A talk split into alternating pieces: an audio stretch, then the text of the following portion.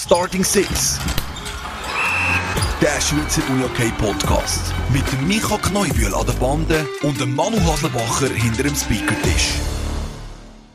Da sind wir wieder. Da sind wir wieder. Und der Micha direkt zurück aus der Ferien.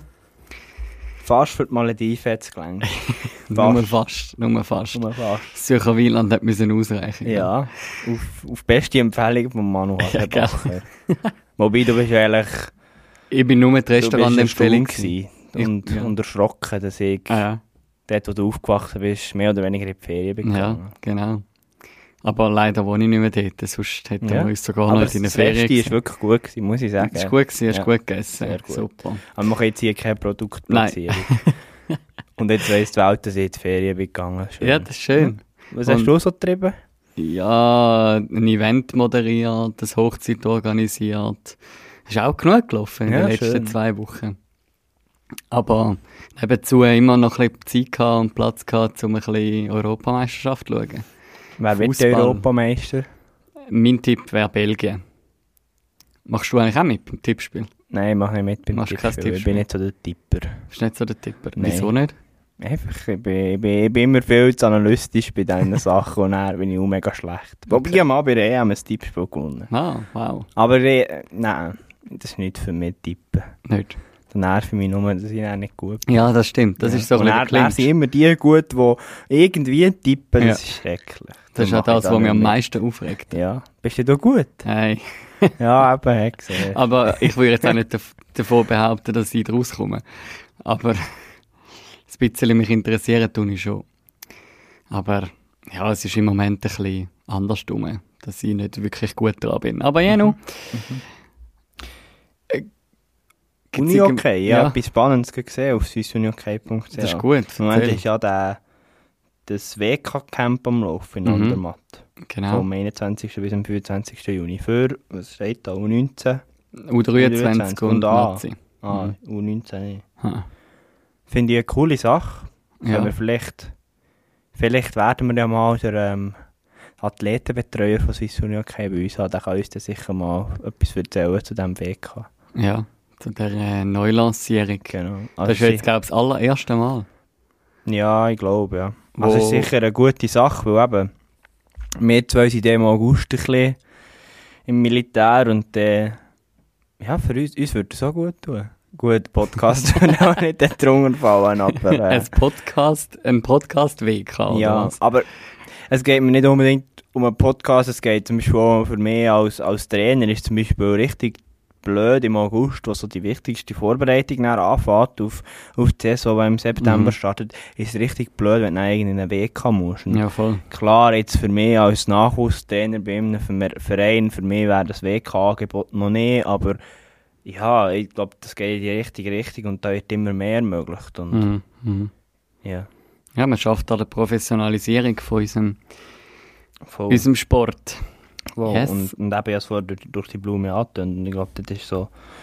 Die, es gibt verschiedene Positionen bei Swiss Union, okay, die dort wichtig sind, aber äh, Matthew Hofbauer ist dort, glaube ich, schon sehr wichtig, für Mhm. das voranzutreiben. Voll. Ja, cool.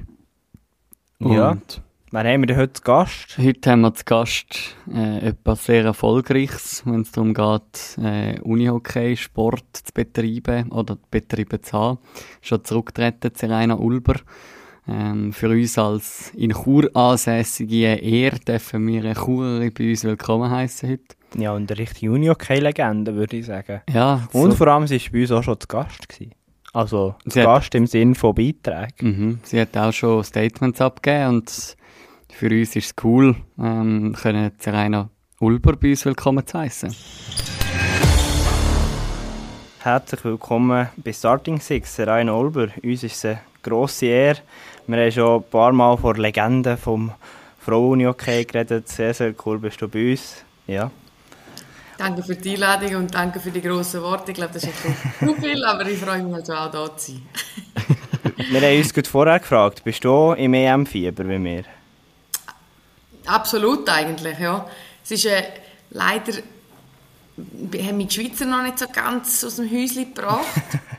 Aber es kann, ja noch, es kann ja noch kommen. Ich glaube, für sie, ich glaube, ihnen liegen schon größere Spiele oder geg- oder Spiele gegen größere Gegner besser. Und sonst bin ich eigentlich alles ein bisschen verfolgen, aber selten ein Match wirklich 90 Minuten am schauen, aber ich kriege immer alles mit und habe so meine favorisierten mhm. Teams. Und das ist jetzt nebst der Schweiz natürlich Italien. Natürlich. Wieso denn natürlich? ich weiß auch nicht warum natürlich, weil es einfach so cool ist, denen zuzuschauen bei Hymnen und Italien ja, ist mir ja, eh sehr, sehr sympathisch und mein bester Kollege ist Italiener und ja. Mhm. Bist, wir haben es vorhin auch schon davon gehabt, der Micha ist nicht so der Tipper, ich eher. Machst du mit bei Tippspiel? Oder bist du auch eher so ein bisschen die stille Verfolgerin? Nein, ich mache schon mit bei Tippspiel, wenn du am Geschäft eins.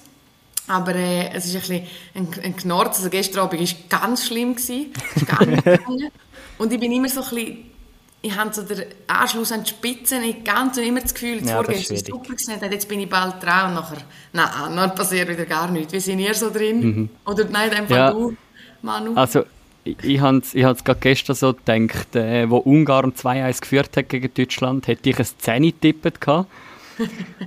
Wirklich. Und, und wenn, ich so, wenn ich so bei allen anderen geschaut habe, so 4-0, 3-0 Deutschland und ich so denke, ah, ich habe auf Ungarn tippet, ich hätte jetzt so 10 Punkte. Und nachher schießt Deutschland das Goal, dann habe ich noch einen.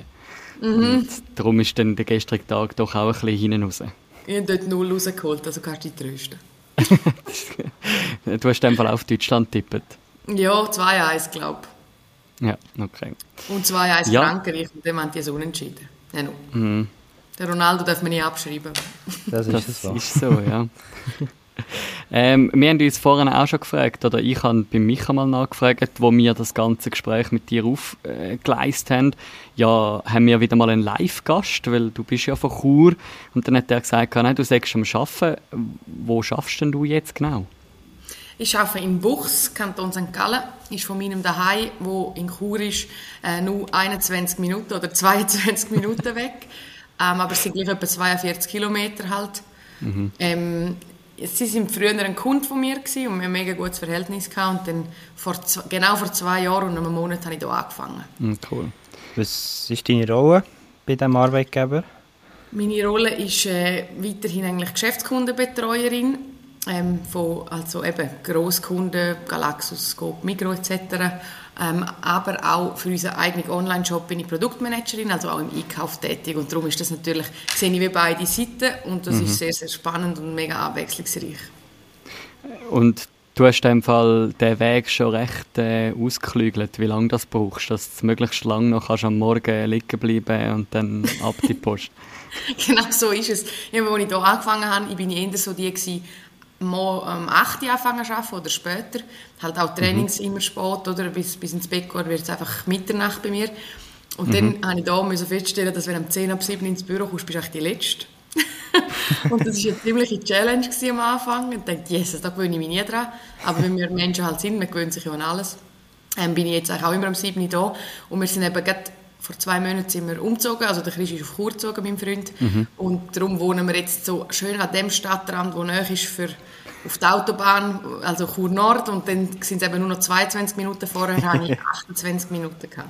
Oh, jetzt kannst du sechs Minuten länger liegen bleiben. Ja, so ist es. Oder sechs Minuten mehr arbeiten. Zwölf. ich sehe, es ist gut organisiert und jetzt, der Manu, ich weiß nicht, ob er so checkt. Wir haben hier einen Einspieler, der glaub, sehr in die Richtung geht, wie oh.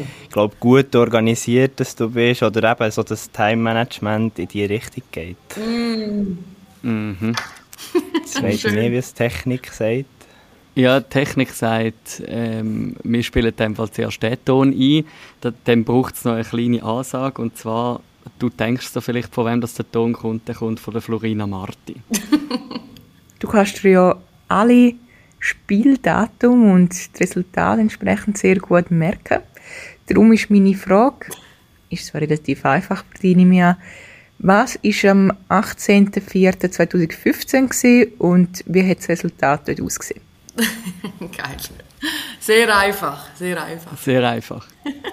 Erstes Superfinal und wir haben 5-3 gewonnen und etwa 11 Minuten vor Schluss ist das 3-3 von Dietlik gekommen, haben wir eben noch 5-3 gewonnen. Und du hast das 4-3 geschossen, korrekt? Ja, das 4-3 und das 5-3 sogar. Nein. Das 5-3 war ins leere Goal, muss ich sagen. Es war einfach ein Befreiungsschlag. das 4-3 ist aber für mich auch ein unvergesslicher Moment, weil Also erstens, weil es natürlich, ich sage jetzt, Stufe Piranha sicher eines meiner wichtigsten Goal war, die ich gemacht habe. Ähm, aber auch, dass eben sieben oder elf Sekunden vorher, nein, ich glaube sieben, hat Dietliger den Ausgleich geschossen. Und es hat, ist ein bisschen, es passiert nicht oft, aber die Lara Heini hat dort nicht sensationell gut ausgesehen. Und sie ist wirklich nach dem Goal, aus dem Goal rausgestürmt, aus ihrem Goal rausgestürmt und ist zu mir gekommen, mich umarmen. Und wo alle dann weggegangen sind, bei mir plötzlich gesagt, merci Bunti. Und ich so, hä, was? Und sagt sie, ja, jetzt hast du meinen Fehler wieder gut gemacht. Und ich habe keine Ahnung. ich habe das nicht als Fehler von ihr gesehen, überhaupt nicht. Aber im Nachhinein habe ich so gedacht, ja, mega cool, sie hat das wirklich so, sie, hat, sie ist, glaube mega froh gewesen, dass wir so schnell reagiert haben. Und dann ist sie sich mhm. bedankt. Also, vergesse ich auch nicht mehr. Ist das der Superfinal, wo der Christoph Voss Schweizermeister ist worden? Ja, ganz genau. Der erste, wo es überhaupt ja gegeben hat. Dort haben sie, ich weiß noch, ich glaube, sie sind wirklich in die Halle gekommen, wo ich das Goal geschossen habe. Seit er. Ähm, und dann hat er, er ab dort war er recht relaxed gewesen und hat gesagt, ja, ja, die bringen es heim. Da war ja nur 3-2 Und wir natürlich in, in, ja, eigentlich in Feierlaune dann ein bisschen den Match ähm, beobachtet und es war mega schnell 3-0 für, für Wieler. Ich glaube, Chris hat, glaube ich, 3-0 oder 3-1, mhm. ich weiß nein, ich glaube 3-0 geschossen. Ja. Und das war für mich so, gewesen, ja, das ist gelaufen, die gewinnen. Und dann ist es auch noch extrem spannend geworden. Und vor allem ist es ja blöd, ich muss ja sagen, nach 10 Minuten bei 3-0 die mhm. gewinnen. Aber irgendwie gewusst, Wieler bringt das schon heim. Haben aber auf eine Art ist so gegen Alligator gewesen, und das ist ja gleich ein bisschen unser Kantons, sagt man dem, Freund. Also man mhm. ist auch nie voll gegen Alligator drum. Aber natürlich bin ich schon für Wieler gewesen, das ist ja so. Aber hauptsächlich war dass Piranha Meister geworden ist. ja, ich habe das Interview bei Indoor Sports gesehen, das ihr zusammen gegeben habt. Und genau dort redet über das und wo er eben auch sagt, ja, beim, beim 4-3 war er in der Halle und war sich da sicher, gewesen, dass, dass der er gewinnt. Und ich habe genau das Gleiche gedacht, was du vorher gesagt hast. Ja, ist schon noch mutig, die Aussage, aber ja, umso schöner hat es geklappt. Das hat gerade in dieser Zeit, also ich meine, das war in dieser Zeit, gewesen, wo Wieler extrem gut waren und wir wirklich auch, da sind wir, glaube ich, zum mhm. vierten oder fünften Mal noch, nein, vierten Mal ja. noch Meister geworden. Also ich glaube, dort spielt schon auch drin, dass wir, also ich, für mich war immer klar, dass Wieler gewinnt. Also es ist krass, ich habe immer gewusst, die haben, die haben so viel S oder Ass, mehrere Ass im Ärmel, mhm. wo noch etwas ausmachen können. Und ich glaube, er hat bei uns einen, ähnliches, einen ähnlichen Eindruck gehabt. Er hat gewusst, bei Piranha muss mega viel falsch arbeiten. Ich meine, es war schon immer eng gewesen. Es hätte immer können ja. auf die etliche Seite gehen Aber ich glaube, wenn man so ein Vertrauen in eine Mannschaft hat und dann auch noch der Freund oder die Freundin dort spielt, dann ist man ja eh positiv. Und dann sagt man sich, mal, das kommt nicht sicher gut. Also ich glaube, das hat so ein bisschen beide Seiten. Aber natürlich weil wir alle wissen, das könnte locker in eine andere Richtung gehen. Ja, ich glaube, dort ist auch sehr das, also du kannst dort nicht ausführen, aber das, einfach wie das Zusammenspiel ist, oder? Bei Piranha mit den langjährigen Spielerinnen, wo wir ja schon bei unserer ersten Folge mit der Florina haben über das geredet eben so eingespielt, das Ganze. Und da ist man sich dort auch dementsprechend sicher. Was mich wundern ich bin mir nicht ganz sicher, ob die Infos stimmt. Du bist siebenmal Schweizer Meisterin geworden mit Piranha. Oder ist es noch einer mehr? Ja, nein, ich bin immer dabei gewesen. Piranha ist schon leider erst siebenmal. Oder erst, nein, ist jetzt nicht. Wir haben siebenmal Schweizer Meister werden und ich habe immer dabei sein. Das ist natürlich eine sehr coole Sache. Aber ich hoffe natürlich, dass bald der achte Titel dazukommt, der dann ohne mich stattfindet. Mhm. Aber äh, jetzt, wenn wir gerade schnell ein bisschen auf Piranha zu sprechen kommen, wenn jetzt du zurückschaust auf die vergangene Saison, von, ich würde es jetzt mal als deinen Herzensverein bezeichnen. Ähm, was ist so dein Fazit, wo doch äh, relativ traurig geendet hat mit einem Viertelfinal-Out, jetzt das erste Mal dann der Supercup ohne Piranha Chur. Äh, wie, wie schaust du zurück auf die Saison? Ja, es ist, es ist schwierig. Also ich glaube, ich glaube, sie sind gut gestartet, oder? Ich meine, sie sind über ihrem Wert gestartet, sind wir ehrlich, weil sie haben, also wäre ja auch nicht gut, wenn sie mit so viel Abgängen und jetzt eben gerade jetzt mhm. sage ich mit der Katrin Zwinki und mit mir ist so viel Erfahrung weg, wo, also ja, wir sind ja Spielerinnen gewesen, viele Leute haben gar nicht mehr können zurückdenken, wo wir nicht gespielt haben, oder? 14 Jahre Retour ist schon recht eine lange Zeit. Ich meine, es wäre wie komisch gewesen, wenn sie einfach null Verlu Verlust gehabt hätten, null, also wenn das... Mhm wenn das einfach so weitergegangen wäre. Und man hat ja sich auf das eingestellt und am Anfang ist es in meinen Augen fast ein bisschen zu gut gelaufen, weil dann mhm. sind die Erwartungen der Leute sofort wieder da. Egal, da sieht niemand mehr, wie jung die sind.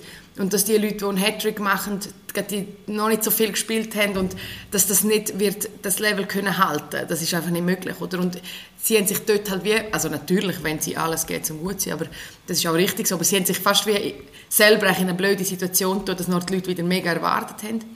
Und nachher ist natürlich der Unterbruch gekommen. Und das ist genau für so ein junges Team, ist so ein Unterbruch, so nicht dürfen trainieren, ist das Schlimmste, was passieren kann. Man hätte mm. genau das braucht. Yeah. Und nachher haben sie den Schwung wie nie mehr gekriegt. Und für mich ist noch auch, ja, du hast dann halt gesehen, dort ist dann halt mit, de, mit dem Weggang von Corinne, letztes Jahr wäre das auch schlimm gewesen, wenn Corinne Rüttimann fällt jeder Mannschaft. Aber dieses Jahr ist es wahrscheinlich für ganz viele Junge im Kopf gewesen, es geht jetzt ist unsere 50% von unserer Erfahrung weg, oder? Wir, mhm. wir haben noch Flu, noch Chiara Gredig, die eigentlich auch noch jung ist, aber auch viel Erfahrung, aber sonst ist nicht mehr viel Erfahrung rum und natürlich ist auch in, in jedem Kopf von einer jungen Spielerin ist Corinne Rüttimann kann jeden Match entscheiden. Das hat mir früher als junge Spielerin bei Mirka Andrek ja. immer ein extrem gutes Gefühl gegeben. Ich habe immer gewusst, wenn es eng wird, habe ich immer gewusst, wir dürfen noch einen machen, aber Mirka wird eh noch einen machen. Also so, das hat mir nie schlechtes Gefühl, sondern immer nur positiv, weil ich gewusst habe, mhm. hey, wir haben die Leute noch. Und ich glaube, das hat sicher auch drin gespielt.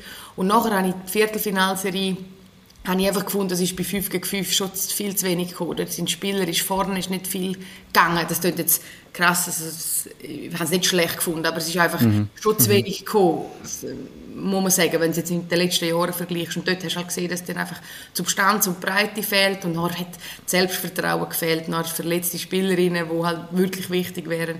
Das ist so ein bisschen alles in einmal gekommen. Aber ich glaube, es ist überhaupt nicht eine Katastrophensaison, überhaupt nicht. Es ist einfach eine sehr lehrreiche Saison für viele Spielerinnen gewesen. und das mhm. braucht es ja auch. Also es wäre ja komisch, wenn es einfach so weitergegangen wäre. Wie siehst du jetzt den Trainerwechsel mit dem Westerlo und dem Fernström, wo eine neue Crew an Bande steht? Siehst du das ja. positiv für Piranha?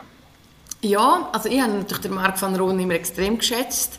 Ähm, er ist ein mega guter und fairer Trainer. Also halt, ich glaube, seine, er braucht ein Team, das erfahren ist. Also er ist für uns eigentlich letztes Jahr perfekt gewesen. Mhm. Ich glaube, das hat ihm auch mega Spaß gemacht und er geht dann mittlerweile, ich glaube, als ich jung war und er unser Trainer war, ist er noch weniger auf ja, nein, stimmt zwar nicht. Er ist schon dann, auf die erfahrenen Spielerinnen geht er auch mega ein. Er fragt immer noch Feedback. Also er, er ist wirklich, er fragt extrem viel. Halt wirklich bei den Routinierten. Und darum gibt es natürlich jemanden, die als junge Spielerin denkst du, ja, hey, mit den Älteren oder mit den mit der Erfahrenen, mit den Nazi-Spielern redet er so viel und mit uns nicht so viel, oder? Ähm, eigentlich völlig verständlich, weil er wird auf die Erfahrung zurückgreifen, aber für eine junge Spielerin zum Teil auch ein bisschen schwierig. Und darum glaube ich, dass das eigentlich der optimale Weg ist für Piranha. Und meine, der Marc hat die, Entscheidung auf irgendwelchen Grundlagen getroffen. Ich denke, für ihn hat es auch so gestummen und er hat ja auch gesagt, er hat wirklich Freude gehabt, um nochmal mit uns alten Hasen zusammenzuarbeiten letztes Jahr. Und das Jahr jetzt nochmal so ein, bisschen ein viel jüngeres, wildes Team zu haben. Und ich glaube, der der Mika und der Jani haben letztens beide getroffen in der Stadt und die sind extrem motiviert und die finden das genau mega cool, dass das so eine junge Truppe ist und die ich glaube, sie reden jetzt auch nicht vom Meistertitel und das ist auch das Richtige, weil ja. das gibt wieder viel zu viel Druck. Bei Piranha kommt mm. der Druck schnell genug, wenn sie ein paar Mal gut spielen, dann redet eh wieder jeder vom Titel. Darum ist es das super, mm. dass wir nicht machen und wirklich sagen, hey, wir wollen auch die jungen Spielerinnen weiterbringen und für das sind natürlich das zwei Fachmänner und auch für die jungen Spielerinnen sicher mega cool, von denen trainiert zu werden. Wenn, wenn ich zurückdenke, ich meine, die letzte Saison hat schon gestartet, hier mit dem Supercup, wo er im Halbfinale, oder wo Piranha im Halbfinale ja irgendwie 7-1 eingeschaut hat gegen Kloten Dietliken, wo man schon so gedacht hat, ja, uh, das junges Team, sind die überhaupt fähig, in dieser Saison äh, standzuhalten? Und jetzt in diesem Jahr, in diesem Sommer, können sie wie den Supercup umgehen. Äh, ist vielleicht ja auch ein positives Zeichen, oder? dass man wie sich kann auf sich selber konzentrieren kann und nicht irgendwie muss dort noch schnell so ein Turnier, äh, wo man keine Ahnung hat, wo man steht im Vergleich zu anderen. Ja, auf jeden Fall. Also, jetzt im noch, also ich meine, es ist cool, man freut sich immer auf so ein Spiel. Oder? also wir haben mhm. dort, wo ich noch gespielt habe, war es meistens gegen Dietliken, weil es nur mhm. zwei Teams waren. Ähm, aber es ist immer cool, am Anfang eigentlich so ein Highlight-Spiel zu haben Ähm, mhm. Und trotzdem, für sie ist es jetzt sicher besser, weil sie brauchen die Zeit. Und dann wissen sie, wie wir mehr Zeit, bis wir wirklich an harten Fakten gemessen werden. Ein Testspiel interessiert dann niemand, wenn jemand irgendwie, wenn man mal 9-2 verliert oder so, das kann ja passieren. Mhm. Aber ich denke, dann haben sie wie weniger Druck und es gibt auf jeden Fall mehr, mehr Zeit, um sich zu entwickeln. Und ja, du sagst, das erste Spiel, ich weiß noch, das war das erste Spiel, das ich nicht ja. ähm, dabei war. Ein Jahr vorher habe ich mir den Fuß schwer verletzt vor der WM und das Jahr darauf bin ich im Tessin im Hotel gelegen und habe den Match geschaut und denkt, zum Glück bin ich nicht dabei, aber natürlich schon, selber schon leid tun, weil irgendwie haben sie das ja. nicht verdient, dass es nachher so untergegangen sind, nach der Saison, wo wir echt gut waren im 19. Mhm. Wenn wir jetzt von Piranha wieder ein bisschen wegkommen, wieder ein bisschen zurück auf deine Karriere schauen, ähm, eben, was habe ich da für Infos? Sieben Schweizer Meistertitel, drei Cup-Siege, zweimal WM-Bronze, einmal EM, äh, WM-Silber und noch U19 WM-Titel. Habe ich Ihnen etwas vergessen? Ja, WM-Silber 2009 hast du noch vergessen. Ah, also zweimal... zweimal Bronze und zweimal Silber und einmal ja. 19 Gold, genau. Und einmal 19 Bronze, aber die zählen wir jetzt nicht. Wenn man 19 Gold hat, dann langt das. also unter dem Strich für mich eine riesige Uni-Hockey-Karriere. Wie schaust du zurück auf deine aktive Spielerin-Karriere?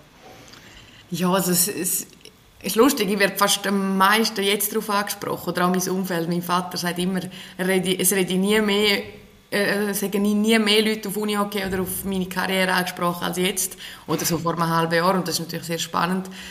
Ähm, für mich ist die Titel, jeder Einzelne hat eine riesige Geschichte und hat riesige coole ähm, äh, wie soll ich sagen, Momente dahinter, natürlich auch brutale Momente, wo man Niederlagen muss einstecken wo man Sachen müssen machen, die nicht so cool sind. Aber es hat jeder eine eigene Geschichte.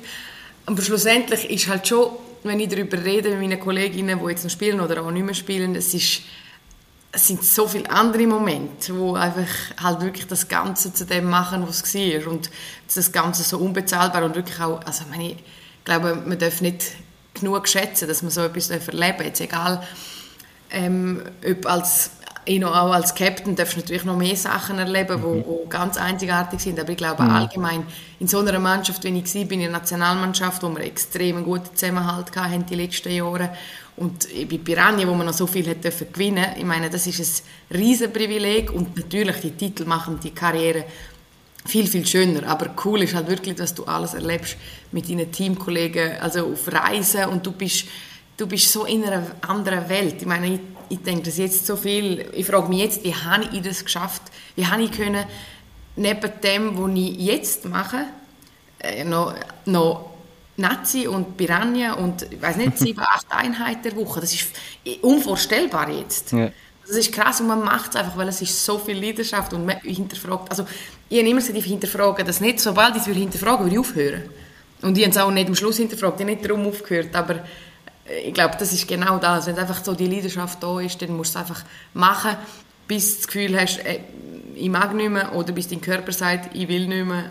Aber mhm. bei mir war das ja nicht der Fall gewesen. Ich habe einfach das für mich entschieden und habe das jetzt auch als perfekten Zeitpunkt gesehen. Wenn ich jetzt schaue, ich kann jetzt dafür Sachen machen, die ich vorher vermisst habe, aber ich habe ja. sie nicht vermisst, weil ich gar nicht gewusst, was ich machen könnte.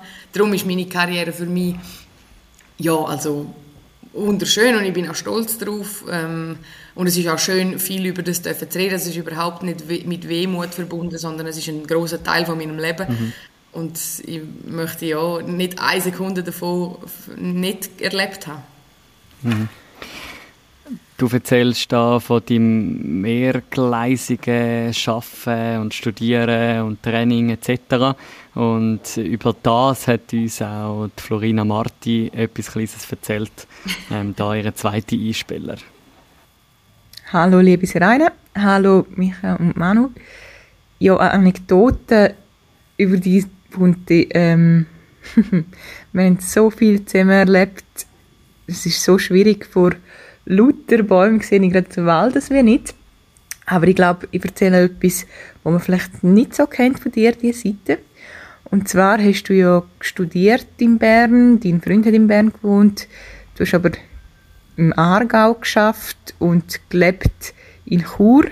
also Unihockey gespielt, deine Family und Friends sind da gewesen. Und das hat dir doch ab und zu auch etwas abverlangt. Ich mag mich noch gut erinnern an die eine Prüfungsphase, die du hast. Da habe ich mir Anfang wirklich Sorgen gemacht, wenn du ins Training gekommen bist. Und gleich, ich glaube, in dieser Zeit war noch ein Cup-Halbfinale und dort hast du deine Performance gezeigt und irgendwie in der Woche darauf hast du wieder ausgesehen wie sieben Tage Regenwetter. Aber grösster Respekt vor dem, was du gemacht hast, vor dem riesen Pensum. Und ich bin froh, dass du sonst eigentlich fast immer lachend mit guter Laune unterwegs bist. ja, ja, da hat sie recht. Das war im 2018 gewesen. und wir haben das, Viertelfin äh, das Halbfinale im Cup haben wir 4-1 gewonnen gegen Dietlik in Chur und nach dem Finale gegen Winti ja auch, also das ist nachher, das ist auch eine super Saison gewesen, aber stimmt, ist eigentlich eine der erfolgreichsten Saison gewesen. ähm, auch für mich persönlich ist sie sehr gut gelaufen, aber dort habe ich eben den Master gemacht und im, im Sommer dann die Masterarbeit abgegeben und das Problem ist, ich habe bei meinem Arbeitgeber Prozent zwar können zurückschrauben und so mit dem Lohn, aber eigentlich habe ich meine Arbeit habe ich niemandem abgegeben. Das heisst, ich habe weiterhin ja. 100% geschafft und ich habe gewusst, entweder habe ich jetzt jahrelang zu viel verdient oder jetzt verdiene ich zu wenig, weil es geht auch nicht ganz auf. Aber das ist nicht einmal das Problem gewesen. Das Problem war einfach, dass ja, ich hatte Freitag, Samstag Schule in Bern und Montag bis Donnerstag habe ich alles das geschafft, was ich sonst in einer Woche geschafft habe, also beim Arbeitgeber. Dazu hatte ich ja, halt Trainings. Am Donnerstagabend habe ich nach dem Training um halb zehn auf den Zug müssen, bin irgendwann um halb eins daheim gewesen. und am nächsten Tag um halb acht müssen an der Fachhochschule sitzen. Nach Samstagnachmittag irgendwann wieder an den Match säckeln, wo dann der mm. in Kur war, war für mich Worst Case, gewesen, war am weitesten weg. Und ja, am Sonntag, also eben, der Master hat mir einfach auch viel abverlangt. Wir haben ja. viel finanzielle, also ich bin mit ganz vielen Bankern in der Klasse gewesen. und ja, also ich habe Sachen ausgerechnet und berechnet und keine Ahnung, bewertet, wo ich nicht einmal weiss, was es wirklich ist. Also es war wirklich krass. Gewesen. Ich habe es mega cool gefunden, dass ich den Master auf Wirtschaft dann können machen Aber als ich angefangen habe, war mir nicht bewusst, gewesen, dass Finanzen ziemlich, also die Finanzfächer ziemlich ja. ausprägt sind dort. Und dort habe ich wirklich müssen, ja, dort habe ich richtig, richtig müssen mit reinlegen und reinlegen, dass ich das schaffe. Und in dieser Prüfungsphase sind zwei von diesen drei Prüfungen gewesen. und ich habe wirklich, also ich weiß nicht, viel gelernt habe. Ich habe sehr, sehr viel gelernt für die zwei Fächer. Es hat sich dann auch ausgezahlt. Aber äh, ich habe wirklich nicht gewusst, wird das lang und eben, ich bin mhm. einfach sehr ehrgeizig, wenn ich dann etwas mache, dann, dann, dann gehe ich nicht auf gut Glück mal an eine Prüfung und sage, vielleicht klappt es dann vielleicht auch nicht. Das, das bin ich nicht ein. Das, ja. Nachher am Schluss bin ich eigentlich viel zu gut gewesen. Ich weiss, es lachen mich alle aus, weil am Schluss habe ich wirklich eine sehr gute Note gehabt im Master. Aber ich habe wirklich gemeint, es wird extrem eng. Es ist dann zum Glück nicht geworden. Und ich bin froh, dass ich es gemacht habe. Aber ich empfehle, oder wenn ich jemandem kann Tipps geben jungen Spielerinnen, dann würde ich immer sagen, hey, das ist zu viel. Also Nazi, Verein, fast 100% arbeiten yeah. und einen Master nebenbei, das ist zu viel. Das, das, da kannst du nicht mehr allem mm. richtig gerecht werden. Und dann hast du noch ein ja. privates Umfeld, wo, wo vielleicht auch mal noch froh wäre, wenn es die hätte und die nicht einfach nur im Durchwinken sehen. Darum, nein, das, das ist eine gute Erfahrung gewesen, aber würde ich nicht so empfehlen. Ja, das ist doch auch das, was wir schon ein paar Mal jetzt auch gehört haben von, von Gästen bei uns. Ich mag mich zurückerinnern, Jonas Wittwer hat es erzählt, der fast 100% schafft. Äh, Michel Vicky, wo halt Vollgas gibt im Schaffen und jetzt noch gar studieren und so. Äh, also ja, das, das ist etwas, was wir uns schon, lang, schon länger gefragt haben. Ich glaube, Michael, ich rede da für uns beide, wie das die Gratwanderung funktioniert zwischen 80, 100 Prozent arbeiten in einer verantwortungsvollen Funktion im Job und nebenzu noch irgendwie Profikarriere, Profi in Anführungs- und Schlusszeichen aufzuziehen, oder? Also, vielleicht darf ich dort noch schnell etwas einschieben, oder? Und wo, wo ich dort, bin gespannt, was du, Serena, sagst, aber wo ich dort schwierig finde, ja, irgendwo eben 80 bis 100 arbeiten, aber dann gleich leisten fast wie irgendwie in einem Profifußball, oder? Und das finde ich immer spannend und glaube auch sehr herausfordernd. Eben, die Leistung muss dann gleich stimmen. Ähm, klar ist noch nicht ganz so viel Geld drin, der Druck ist vielleicht noch nicht ganz so hoch, aber gleich, es ist gleich eine volle Halle zum Teil und du willst dann für die Vereine alles geben, für dein Team alles geben und ja, kannst dich dann vielleicht nicht komplett so gut erholen wie andere Profisportler, die, die dann wirklich Profis sind, oder? Wie war das für dich? Gewesen? Also das mit dem Druck finde ich mega spannend. Also es ist sicher, der Druck ist nicht so hoch, oder? Und du wirst nicht zerrissen im, in allen grossen Medien. Und gleich ist der Druck schon ziemlich da. Auch. Jetzt, ich sage gerade, wenn du Nazi-Spielerin bist und Captain, sage ich von Piranha, der Erfolg hat, dann ist der Druck, oder nicht nur Captain, auch als, als Teamleaderin oder als Leistungsträgerin in so einem Verein ist der Druck gleich da. Also das sage ich jetzt noch, weil ich jetzt merke, dass ich das, das finde ich das Coolste, dass das nicht mehr ist. Ich vermisse ganz viele Sachen, aber ich merke so, hey, kein Druck mehr rum. Also natürlich, geschäftlich hast du auch Druck, aber vom Sport her, als Sportlerin kein Druck mehr rum, da sprechen wir nur noch alle auf die guten Sachen an. Also weißt, schon noch recht mhm. cool. Es, ist, es wird halt nicht mehr erwartet von mir und das ist, das finde ich, muss ich jetzt ehrlich sagen, finde ich sehr cool. Und sonst ist es halt, ich glaube, es gibt genauso zwei Seiten. Auf der einen ist halt der, der Unihockey-Spieler, der hat, also unsere Generation, die, oder auch die, die jetzt noch ein paar Jahre jünger sind, die die hat also nicht angefangen und denkt so, ich mache jetzt Karriere, ich werde Spitzensportler und verdiene mein Geld. Das fängt schon mal als Hobby an und dann mitgehangen, mitgefangen mhm. und der Aufwand wird immer größer, aber der Ehrgeiz zu dem Sport hast, hast du nebendran auch. Und darum habe ich das Gefühl, ganz viele könnten, würden sagen, nein, hey, was, nur 50 Prozent arbeiten, eben, die Entlöhnung lassen wir jetzt mal weg. Bei den Frauen wird es sehr schwierig, mit 50 Prozent arbeiten, du musst einen guten Lohn haben, dass du noch durchkommst und mhm. gleich noch die Sachen kannst leisten kannst. Aber ich glaube, es ist so der Ehrgeiz und das, der Wille, dass, dass, dass man sich halt selber so ein Grenzen pusht, auch zum Teil. Dass man das einfach gern hat als, als Spitzensportler. Und das zeigt sich dann halt auch im Beruf. Und ich glaube, genau darum äh, schaffen auch viel immer noch viel, weil es einfach wie wenn, mhm. ja, wenn es auf nichts wollen, verzichtet, das ist, man schafft ja eigentlich auch gern, wenn man einen coolen Job hat, dann macht man das auch gern und man nimmt natürlich auch nachher gerne einen Lohn, der eher in einem höheren Stellenprozent ist und nicht nur so 50 Prozent. Darum glaube ich, das, das hat so mit dem zu tun. Und die andere Seite ist halt die Profisportler. Ich sage jetzt, ich habe jetzt letztens mit dem Hockeyaner geredet, die, oder die haben das Gefühl, sie haben viel, wenn sie sagen, ja, ich bin Verein, angestellt und dann habe ich noch ein Nazi-Aufgebot gekriegt und dann habe ich mhm. dort noch eine Obigschule gemacht, wo ich zweimal am Abend drei Stunden in die Schule musste. und dann habe ich gedacht, ja, okay, schön, erzähl das äh, uns Unihockey-Spieler, das ist für uns yeah. Peanuts, aber ich habe das Gefühl, man ist immer mit dem, was man macht oder was man hat, findet man, mal, das langt. Also, mhm. wissen Sie, was ich meine? Man hat ja nie, mhm. es yeah. gibt wenig Leute, die sagen, mir ist langweilig im Leben und ich mache viel zu wenig. Ja, voll. Und, oder darum, ich habe das Gefühl, die Hockeyspieler, die, die sind die Hockeyspieler geworden und gewusst, ja, wenn es gut läuft, werde ich Profi und verdiene mein Geld so und habe viel Freizeit und viel und kann auf, um, auf meinen Körper schauen und ich kann in Massage und Regeneration und, und das ist halt so, das sind zwei verschiedene Ansätze, da kommen zwei verschiedene Welten aufeinander und das ist jetzt spannend, vielleicht vermischt sich es in den nächsten Jahren mehr, ich glaube nicht unbedingt, aber ein bisschen in die Richtung wird es vielleicht schon gehen stört dich das manchmal schon? Oder ja, eben, ich sage nochmal, eine riesige Karriere hergelegt, aber eben wie nicht 100% vom Unihockey gelebt, wie es vielleicht ein Eishockey-Spieler macht. Stört dich das manchmal auch im Austausch mit anderen Sportlerinnen und Sportlern? Oder ist das halt eben, wie du sagst, das ist halt das anderes Umfeld und ist immer so gewesen? Ja, nein, also stört es mich gar nicht. Also ich, ich sage auch immer, ich glaube, wir die so ein hohes Pensum haben. Ich glaube, ich habe wirklich nie Sachen mehr geschätzt, als den, die ich am meisten haben müssen machen Am meisten müssen leisten im Geschäft und in der Schule und im Unihockey. Weil wenn dann einmal ein Sonntag frei war, oder ein Samstag, und du hast können ein Konzert mit Kolleginnen und hey, dann hast du das 13 Mal so viel genossen.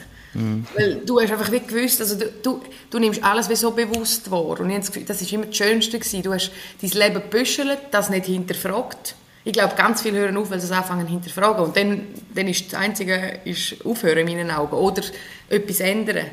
Aber ich glaube, ich habe das zum Beispiel jetzt nie hinterfragt und darum habe ich auch nie, wenn ich jetzt mit Spitzensportlern oder mit Profisportlern rede, dann denke ich, nein, auf eine Art habe ich ja so viele Jahre von beiden dürfen profitieren. Mhm. Meine, im Spitzensport können aktiv sein, wo natürlich nicht gleich ist wie, wie Hockey, National bei den Männern oder, oder Fußball, aber das ist mir auch bewusst, also dass das nicht das Gleiche mhm. ist und ich habe das nie verglichen und gleich habe ich immer mega geschätzt, dass ich das Leben habe, das ich habe. Natürlich habe ich mir das ein oder andere Mal ein bisschen mehr Zeit gewünscht, aber im Großen und Ganzen habe ich das nie hinterfragt. Jetzt, äh, aus, aus dem heraus, du bist ja jetzt im Athletes Network, hast du mhm. dürfen am zweiten Athletes Day ähm, speakern und ich habe jetzt gerade vorne noch den Zusammenschnitt geschaut, so ein von dem zweiten Tag, wo auch der Matthias Casapidis, ein ehemaliger mhm. Handballer, sagt, äh, er hätte es sehr spannend gefunden, wie du als Frau und dann eben aus so einem, äh, Unihockey raus erzählst, wie du das Athleten da äh, gelebt hast und eben so mit, mit Schaffen etc. Äh, was denkst du, dort triffst du ja genau auf so Profifußballer, auf ehemalige Profi-Isokaianer, die sich das ganze Leben eigentlich mit dem finanziert haben. Und du kommst als, als Uni-Hockeyanerin, wie viel, äh, wie, wie wichtig ist da das Athleten-Network, das ihr da auch aufbaut oder wo du Teil bist davon? Ja, also ich glaube, gerade für Spitzensportler, die Profis sind, ist das natürlich perfekt. Also ich meine, mir hat der Benny Huckel, sie haben das ziemlich gegründet, mhm. als ich aufgehört habe. Und dann hat er mir geschrieben, so, gratuliert zu dieser grossen Karriere. Und für mich ist es natürlich, sehr, man vorstellen, ich habe dem jahrelang zugeschaut. Und dann yeah. dachte jetzt schreibt mir der Benny Huckel. Hä? Was ist jetzt? Das ist das Gleiche, wie dort im, im WM-Final, Halbfinal plötzlich Hockeyspieler mir geschrieben haben und gesagt, wir haben voll mitgefiebert. Und dann denke ich so, what? Ich bin doch das ganze Leben mit eurem mitfiebern. Was läuft jetzt da? Das ist natürlich das Coolste. Und dann ich, hat er mir gesagt, das wäre sicher interessant für dich. Dann habe ich geschrieben, ja, sicher spannende Sache. Aber für mich ist es nicht so relevant, weil ich bin, habe Fuß gefasst in der Wirtschaftswelt, mhm. also das ist kein Problem. Und genau, wenn, wir, wenn ich jetzt mit diesen Leuten rede, und in diesem Network sind ja jetzt nicht Spieler, die 20 sind, das Ziel wäre es, aber es sind dort aktuell wenige Athleten, die am Anfang von ihrer Karriere stehen und noch zehn Jahre können Spitzensport machen, sondern es sind viele, die in meinem Alter sind oder älter, die, sich, die entweder schon aufgehört haben oder sich mit dem Rücktritt befassen. Und die sagen jetzt natürlich, ja, jetzt bist du ganz klar im Vorteil. Und das ist wahrscheinlich so, oder? Ich meine, die fangen von Null an. Und mhm. ganz vielen wird das plötzlich bewusst und ganz viele haben auch, also wenn ich jetzt so ein bisschen merke, ein schlechtes Selbstvertrauen, die haben im Sport ein, ein riesiges Selbstvertrauen, sind eine grosse Nummer wenn es dann aber darum geht, in der Wirtschaft sich zu etablieren, dann haben sie kein Selbstvertrauen, weil sie wissen, hey, ich habe die letzten zehn Jahre nur, nur in Anführungs- und Schlusszeichen Hockey gespielt, Fußball gespielt, ich habe keine Weiterbildung gemacht, meine Ausbildung habe ich vielleicht abgebrochen oder fertig gemacht, aber es ist schon lange her. Es ist so, die, du merkst richtig, dort fehlt nicht Selbstvertrauen. Die denken, ja, aber mich braucht ja eigentlich niemand. Und genau das Network verbindet genau die Schnittstelle eigentlich, oder ich bilde die Schnittstelle, oder? Ich meine, die Sportler haben dort wie die Tür schon ein bisschen offen, weil, sind wir ehrlich, als, keine Ahnung, als Profisportler gehst du jetzt nicht her und du läutest einmal der UPC an und sagst, hey, hallo, ich, noch, ich bin ein paar Jahre Profi, Sie haben Interesse, mich kennenzulernen, oder? Dann musst du ein riesiges Selbstvertrauen haben, wenn du das machst.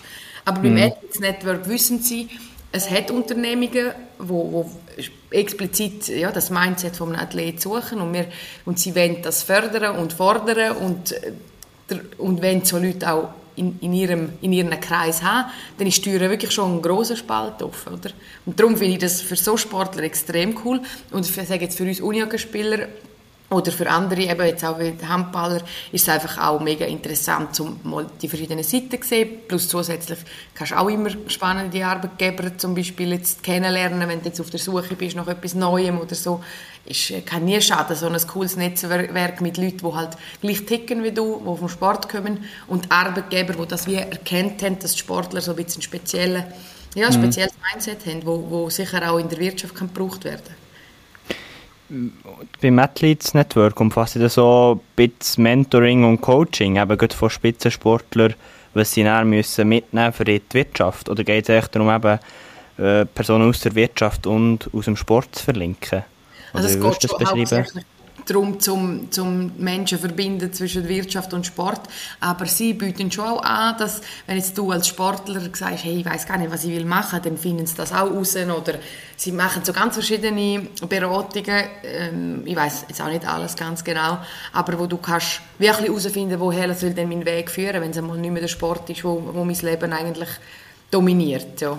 Das hat also, sie haben, ich glaube, sie sind auch sehr offen, oder? Immer wenn man einen Input bringt. Weil ich zum Beispiel ihnen gesagt oder der Chris Juni hat das besprochen, die Sportler, die jetzt in diesem Network sind, das sind die, die schon gecheckt haben, ah, ich muss dann nach der Karriere mhm. auch etwas machen. Aber wie mhm. bringst du die her, die wo jetzt einfach in ihrer, in ihrer Bubble sind, die ich völlig verstehe, die einfach nur Sport sehen, die aber in vier, fünf Jahren oder vielleicht in zwei Jahren wegen einer Verletzung, du weißt es nicht, plötzlich einen anderen Weg müssen. Wie bringst du die in so ein Netzwerk, weil es ist ja genau so, man muss sich dann halt gleich aufraffen, an so ein Event zu gehen, wenn dann vielleicht nicht so viele Leute ja. sind, bist du allein und dann hockst du an deinem Tisch und denkst, mit dem kann ich noch reden. Das ist nicht die angenehmste Situation und darum Logisch gehen viel einen grossen Bogen drumherum, aber das Athletes Network verbindet mal die Leute, also die, die wollen, haben die Möglichkeit, um dorthin zu gehen und die, die sich halt ein bisschen ja, halt noch schüch sind oder sich halt nicht trauen, weil sie auch das Gefühl haben, was will, die, was will irgendeine Firma von mir?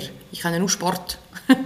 Dass mhm. die die Chance haben, um dort mal ein bisschen reinzuhören und schauen, hey, mal da die Leute um, die wirklich mein, ja, meine Charaktereigenschaften, die ich im Sport brauche, dass die die wirklich wollen. Also ich glaube, es ist sicher eine Win-Win-Situation für, für Wirtschaft und Sport. Mhm. Also ich finde es sehr spannend. Also ich habe vielleicht auch noch eine Sicht als Sportmanagement-Student gegeben. Also mhm. einerseits ist natürlich, was für Satellites Network spricht, sind sicher die Partnerschaften, die man jetzt schon eingegangen ist mit jensten Profiklubs, sogar aus dem Fußball, Eishockey jetzt oder ein oder andere drunter. Und ich glaube, das hat schon irgendwo Zugkraft und zeigt, dass sogar die Vereine checken. Und ich glaube, was auch sehr, sehr cool ist, und ich glaube, dort ist auch der Benny Huckel äh, federführend, irgendwo die Inspiration, eben mit dem Athletes Day, bin noch nie gewesen, das kannst du sehr noch besser sagen, aber ich glaube, es wird da sehr viel Inspiration geboten für Spitzensportler, eben so Testimonials, wie, wie du eins bist, dass man sieht, hey, was für einen Weg kann eingeschlagen werden nach der Spitzensportkarriere.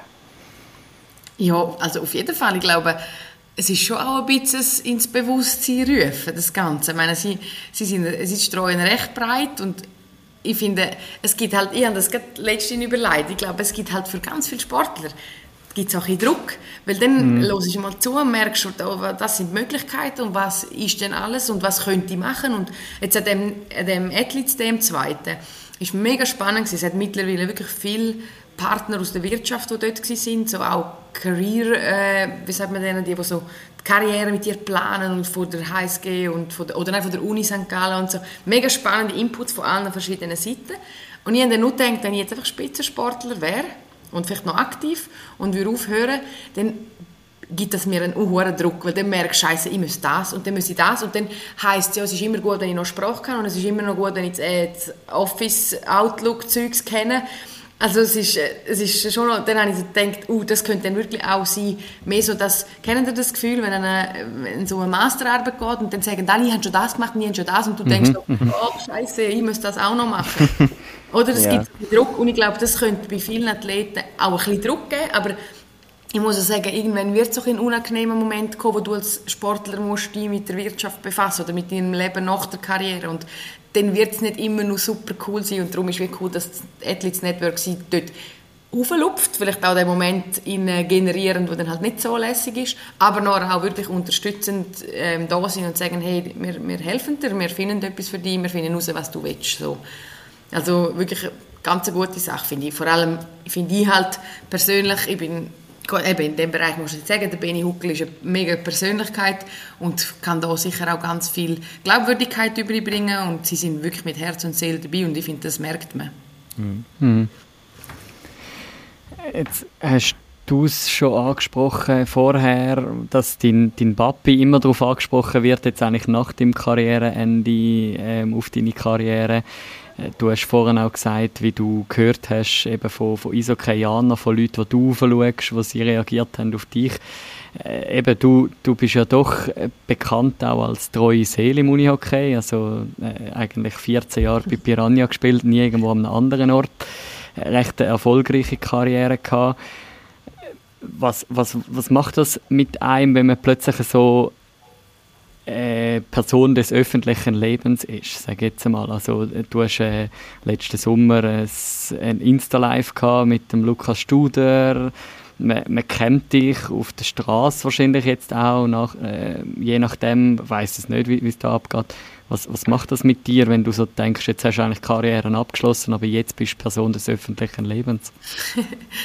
ja, also ich glaube, Zuerst einmal bin ich sicher eine Person, die nicht mega das Rampenlicht scheucht. Also, darum bin ich auch Captain gewesen. Oder wir haben immer ganz viel von den grossen Spielen gesagt, zum Glück bist zum Glück kann man dich zum Interview schicken, dann muss ich nicht. Und irgendwie habe das eigentlich immer gern gemacht. Also gern. Ich bin auch, also ja, für mich war es okay gewesen. Es war kein Stress gewesen, oh, es könnte noch zu SRF mhm. kommen. Das war für mich cool gewesen. Und durch das ist das schon mal nicht so, dass ich denke, hey, lass mich alle in Ruhe. Äh, für mich ist es immer noch mega, also weißt, es passiert ja nicht, täglich fünfmal, dass mir jemand anspricht, weil dann würde es mich dann, glaube ich, stressen. Aber ja, so finde ich es jedes Mal, wenn es passiert, mega cool. Also in Chur ist es halt schon so, ich glaube, dort habe ich so lange gespielt, ich bin nie weg, ich bin noch nie im Ausland, ich bin lange Captain gewesen, ähm, dass, dass, dass viele Leute mich kennen. Also das kriege ich gar nicht so mit, aber nachher dann gleich wieder, wenn ich eben wenn ich irgendwelche Posts oder irgendwelche Kommentare so lese oder für etwas angefragt mhm. werde, dann denke ich, ja, ah, okay, mal, also cool, das freut mich auch mega, das ist ja auch mega eine Wertschätzung von außen meiner Karriere gegenüber und dort finde ich halt, ich habe gleich viel geleistet wie ganz viele andere, aber ich stehe viel mehr im Rampenlicht und mhm. über die ist es auch nicht fair verteilt. Das ist im Mannschaftssport eigentlich auch nie. Ich glaube aber auch für ganz viele stimmt dass es gar nicht so am Rampenlicht steht. Die machen ihre Leistung am besten, wenn sie nebendran stehen und denken, noch zum Glück haben wir noch so Leute wie Serena, wo, mhm. wo uns das wie wegnimmt. Also bin ich froh, dass das, mhm. wir glaube auch ein bisschen ausgleichend ist und nicht alle immer denken, jetzt darf schon wieder sitzen im Interview. Es sind ja gleich immer die gleichen vier, fünf, die im Mannschaftssport interviewt werden. Das ist ja auf allen Stufen so. Also, mhm. Darum, ich glaube, es ist ja nicht, überhaupt nicht in einem extremen Ausmaß. In Chur hat das in den letzten Jahren immer ein bisschen zugenommen. Da bin ich auch mal, das ist auch wieder so ein Beispiel, bin ich an Bündner Sportnacht nominiert gewesen, mhm. und dann mhm. bin ich dort Zweite geworden vor dem Andres Ambühl, wo ich seit Jahren bewundere, oder? weil ich einfach finde, ja. was leistet der? Und dann habe ich gedacht, das, das gibt es nicht, was mache ich vor dem? Also das, das ist mega absurd, aber für mich auch cool, mhm. weil ich halt wirklich ein Fan bin von anderen Sportarten. Das mhm. mega lustig gewesen. Und nach der Heim-WM ist halt wirklich, hat so ein anderes Ausmaß angenommen plötzlich. Also nicht ein Ausmaß, nicht ein angenehmes, aber ich bin zum Beispiel beim Shoppen in Bern im Löb angesprochen mhm. worden. bist nicht du die? Dann denke ich so, wow, das wäre also nicht passiert. Oder ein Jahr später werde ich in einem Resti vom, quer über den Tisch von einem Familienvater angesprochen, hey, bist nicht du an der WM gewesen? Und dann denke ich, krass, meine, wir waren als Team dort gewesen, und die können sich einzelne Gesichter merken, mm. ein Jahr danach mm. und halt ganz viele so Nachrichten wie eben, ey, ihr seid die Inspiration in meiner Klasse, Lehrer, die geschrieben haben, sage ich, das ist der Beweis, geben in eurem Leben nie auf, egal an welchem Punkt das ihr mm. sind. Das ist mega schön. Es ist ja mega schön, wenn wir dürfen Inspiration und irgendwo durch auch ein Vorbild für andere Leute sein. Und es ist halt auch ein, schönes Ausmaß, so wie es so ist, ist wirklich nur angenehm, es hat nichts Negatives. Also, mhm. Das ist halt schon sehr cool. Sehr cool. Stichwort Vorbild führt mich noch zu einem weiteren Punkt. Du bist seit dem 1. November U17 Assistenztrainerin bei den, bei den Frauen. Wie erlebst du diese Rolle? Wie ist das für dich dort, dabei zu sein? Das ist überraschenderweise mega schnell gegangen und mega lässig. Also nicht überraschenderweise, aber äh, vor einem Jahr hat der Remo Manzer, äh, der verantwortlich für die mhm. Auswahl, ähm, angerufen und gesagt, ich weiss, ich hätte dich noch in Ruhe lassen, aber ich wäre ein schlechter Verantwortlicher, wenn ich die nicht fragen würde, jetzt wo wir eine U17-Trainerin suchen, Assistent. Ähm, darum, wie sieht es aus? Und dann habe ich gesagt, pff, ja eigentlich nicht. Und dann habe ich mir überlegt, gut, wenn ich jetzt als 14, 15, 16-jährige Spielerin jetzt Serena Ulber als Trainerin hätte, wäre das ja recht cool. Also für mich wäre das ja gewesen, wie, weiß jetzt auch nicht, eine von diesen Spielerinnen, wo ich, wo, wo ich lange aufgeschaut habe oder die mhm. lange in der Nazi waren, wo, keine Ahnung, bei mir ist jetzt eben bei mir andere gewesen, wenn die noch plötzlich meine Trainerin gewesen wäre, das wäre das Coolste gewesen. Mhm. Und dann habe ich gemerkt, ja gut, Sport ist so schnelllebig, in zwei, drei Jahren ja, ist das vielleicht nicht mehr so präsent, die, die Heim-WM, wo wir das Wunder geschafft haben und oh, bist Piranha Captain und viel Erfolg. Mhm. Und dann habe ich gedacht, ja mal, eigentlich bringe ich jetzt denen am meisten, oder? Und dann bin ich dorthin, ziemlich ohne Erwartungen. Der erste Zusammenzug musste ich recht, recht lange warten, wegen Corona leider haben die Spielerinnen gar nicht kennt, zum Teil mit denen telefoniert und Tipps gegeben, weil sie zum Beispiel gesagt haben, sie irgendwie brauchen Hilfe beim Schiessen und so denkt, pff, ich habe die noch nie mhm. gesehen, einen Schuss machen und müsste ihnen jetzt helfen, wie sie sollen schiessen. Also es war ja. eine Challenge gewesen, aber mega spannend, wie schon dort die das haben wollen aufsaugen, oder, wie die gefragt haben. Und nachher an diesem Zusammenzug bin ich wirklich begeistert gewesen vom also von der Breite, wo wir haben in der Schweiz bei den Frauen, weil wenn ich schaue, also das Gefälle in der Nationalmannschaft ist grösser als bei uns in der U17 mhm. und das heisst dann doch mhm. etwas, finde ich, und ich bin ja mhm. lange in der, in der Nationalmannschaft gewesen. Logisch, wir dann die besten drei, vier, so die Top-Talente, die sind dann schon in der U19 am Trainieren, aber nachher hast du 30 Leute gehabt, weil ich fast nicht gewusst, welche aufs Feld schicken, wenn wir 6 gegen 5 hatten, weil, weil alle gleich gut sind. Also krass, und ich habe das Gefühl, ich kann es ja schon ein bisschen unterscheiden. Also, es ist wirklich, das hat mir mega Freude gemacht. Also alle gleich gut ist übertrieben, aber ihr wisst, was ich meine.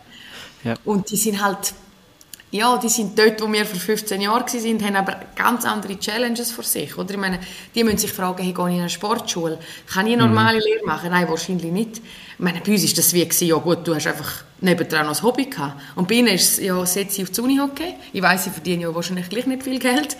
Aber mhm. wenn ich es nicht mache, dann wird es schon schwierig mit Auswahlen, sich dort durchzusetzen, mhm. oder?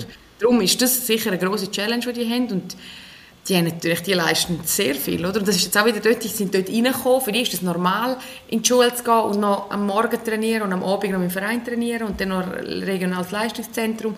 Das ist mega spannend. Ähm, ich rede halt gerne mit ihnen über das. Sie fragen dann zum Teil auch, wie sie es machen sollen und dann sage ich immer, schau, mein Weg war ein bisschen anders. Gewesen. Am Schluss musst du das machen, was für dich stimmt. Und wenn du das Gefühl hast, deine Leidenschaft ist groß genug, um wirklich den Großteil für den Sport herzugeben, dann mach es. Du kannst es immer noch ändern in ein paar Jahren oder auch in ein paar Monaten, wenn es muss sein, oder? Und sonst ist wirklich ein mega cool, cooles Team. Und es macht auch Freude, weil die Spielerinnen sind halt jetzt wirklich, die sind, die sind in einem Alter, wo die ihnen so viel Spiel bringen kann. Mhm.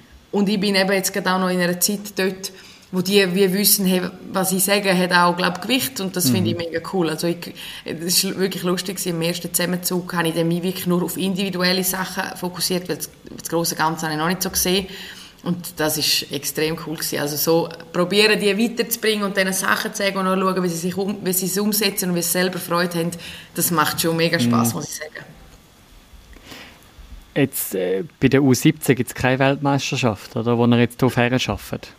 Nein, eigentlich tust du mit der 17 tust du eigentlich wirklich die 19 vorbereiten. Also ja. du willst, dass die noch nicht in die 19 kommen, wie wir als B-Juniorin noch nie auf dem Grossfeld gestanden, noch nie etwas von Swissway gehört, noch nie etwas von Positionen gehört und da sind wir natürlich weit davon entfernt. Man die 19 kann wie eine gemachte Mannschaft fast übernehmen, oder? Und dort noch auswählen und justieren und plötzlich findest du noch das Talent, das noch nicht rum war, aber es ist wie ja, eine Stufe mehr, mhm. wo, wo, wo, wo die schon die Nationalmannschaft herführt. Aber natürlich wäre es auch cool, sich über die zu messen. Aber ich glaube, es tut auch gut, dass es wie nicht auf ja. etwas hergeschafft wird. So kann einfach jeder sich wie ganz frei entwickeln und wir nicht nur den Druck, oh, schaffe ich es in der WM und spiele ich dann in der ersten zwei Linien oder bin ich in der dritten oder in der vierten Linie in der WM. Darum ist das auch ein mega cooler Ansatz. Aber natürlich würde man sich gerne auch mal messen, das ist ja so. Wie ist es für dich persönlich? Ist jetzt Thema Trainer etwas, was du noch weiter möchtest verfolgen möchtest, weiter möchtest entwickeln ähm, eben vielleicht auch mal auf Vereinsebene irgendwie etwas zu machen? Oder ist das wie noch zu früh zu sagen? Ja, momentan ist es für mich noch zu früh zu sagen, weil wie soll ich sagen, ich bin noch so nah beim Sport, ich denke jetzt immer, wenn ich noch beim Verein, sagen wir, Trainer wäre, mit vier, fünf Mal Training, mit Match und alles, ja, dann würde ich selber spielen. Also dann würde ich mhm. momentan lieber sagen, ja, dann würde ich lieber dann spielen. Darum ist das aus 17 perfekt. Es ist, wie nicht mit einer, es ist nicht alle Wochen eins oder zwei Mal, sondern es ist einfach die, die Zusammenzüge, die habe ich mir eingeschrieben, die habe ich mir frei behalten, sofern, so viel wie möglich. Es geht nicht immer. Aber das andere wird sicher mal ein Thema, aber für das aktuell bin ich jetzt näher beim Sport. Dann hätte ich echt gesagt, ja gut, nein, dann will ich lieber noch spielen. Aber auf jeden Fall macht es mir viel Spaß.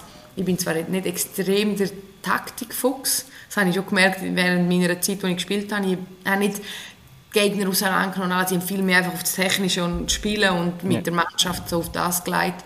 Aber ich glaube, je nachdem, wie du mit dem Staff würdest gut ergänzen wäre es sicher mega spannend, ja, zum Trainer zu sein, auch von einem Verein mal. Ja, sehr spannend, äh, da einen Einblick überzukommen in, das, das, was bei dir läuft und dort, wo du dran bist. Äh, Micha, hast du noch etwas? Ich glaube die meisten Fragen an Serena gestellt. Merci vielmals für all die Auskünfte. Sehr spannend, was, was du deiner Karriere gemacht hast, was du jetzt machst. Und wir werden deinen Weg, glaube ich, weiterhin gespannt verfolgen. Ja, ist gut. Mal schauen, vielleicht tauche ich dann mal unter. Nein, ist cool. Ja, merci euch für die Einladung. Cool, dass ihr das hier macht. Es hat ja richtig durchgesetzt. Man kriegt das immer mehr mit von eurem Podcast. Darum weiter so. Das ist eine coole Sache. Ich tue übrigens sehr gerne Podcast hören beim Joggen und das ist wirklich eine mega coole Abwechslung und das Joggen geht mega schnell vorbei, wenn man Podcast hört. Stimmt, ich glaube, du hast mir vor der ersten Episode dann noch geschrieben von Florina, du hast glaube auch beim Joggen. Ja, voll, stimmt, stimmt. Genau so ist es. Sehr cool. Dort hat es noch ganz viel Schnee gehabt, das weiss ich.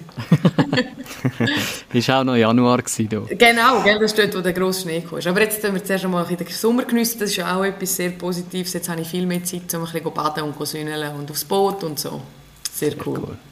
Schön. In dem Fall einen ganz guten Sommer dir. Merci, gleichfalls. An dieser Stelle nochmal ein herzliches Merci an Zeraina Ulber für das angenehme Gespräch und das, was sie uns teilhaben lassen hat, was sie erzählt hat aus ihrem Leben, aus ihrer Karriere. Absolut, absolut. Und vor allem auch ein riesen Merci für die Stunde Arbeitszeit, mehr oder weniger, was sie da investiert hat, geopfert hat Mhm. ähm, für uns. Darum, ja, ein riesen Merci.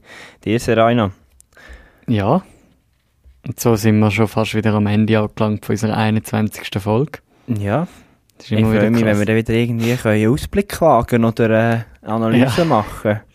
Jetzt ist so, ja, was geht da so ab? Jetzt kann man dann, glaube ich, voten, wie das Halbfinale sollen sein am Supercup. Ja, ja. So viel es mir ist. Ja. Und ich glaube, Tickets kann man posten Ah, okay. für den EFT. Für, für all das, ja. Es, es Ja. geht doch im Herbst, Herbst und Winter, Äh, Dezember geht einiges. los, ja. So noch eben mit zwei WMs, Champions Cup nicht zu vergessen, Mhm. wo wir äh, letzte Saison leider nicht haben können in der Genau. Schweiz gesehen. Genau, darum, ich glaube, es wird eine voll Juni-Hockey-Saison. Ich Also freue mich sehr drauf. voll, sehr im vollen Herbst. Und ja, momentan, ich glaube, für einen Scouting-Feed bis Starting Six äh, längt es noch nicht. Ähm, ich glaube, dort ist das Transfergeschäft auch nicht uh, mega Mhm. irgendwie am Laufen und darum. Voll. Ja.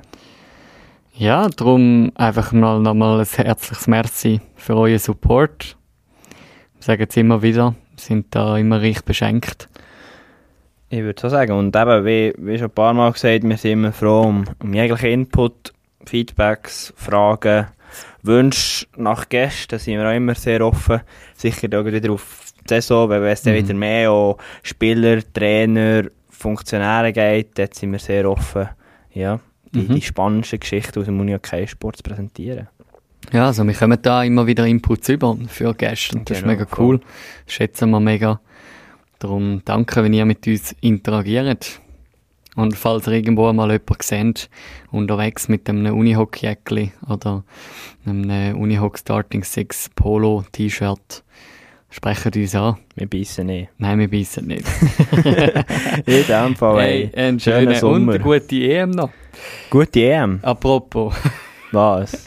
der ist jetzt auch mega schlecht, Der aber es ist ein schlecht. Easter Egg am Schluss. Micha, für wer bist du eigentlich an dieser EM? Deutschland wird Europameister. Ja, okay, das ist für mich das Zeichen, um die Aufnahme zu stoppen. Ganz schlimm. Ganz Doch, die wären Europameister. Ja, Bis, in- bis in zwei Wochen. Nein, wann ist der Final? ähm, ich glaube 11. Juli oder so. Ja, okay, dann ist dann der Final an. Belgien-Deutschland. Deutschland gewinnt. Belgien putzt Deutschland.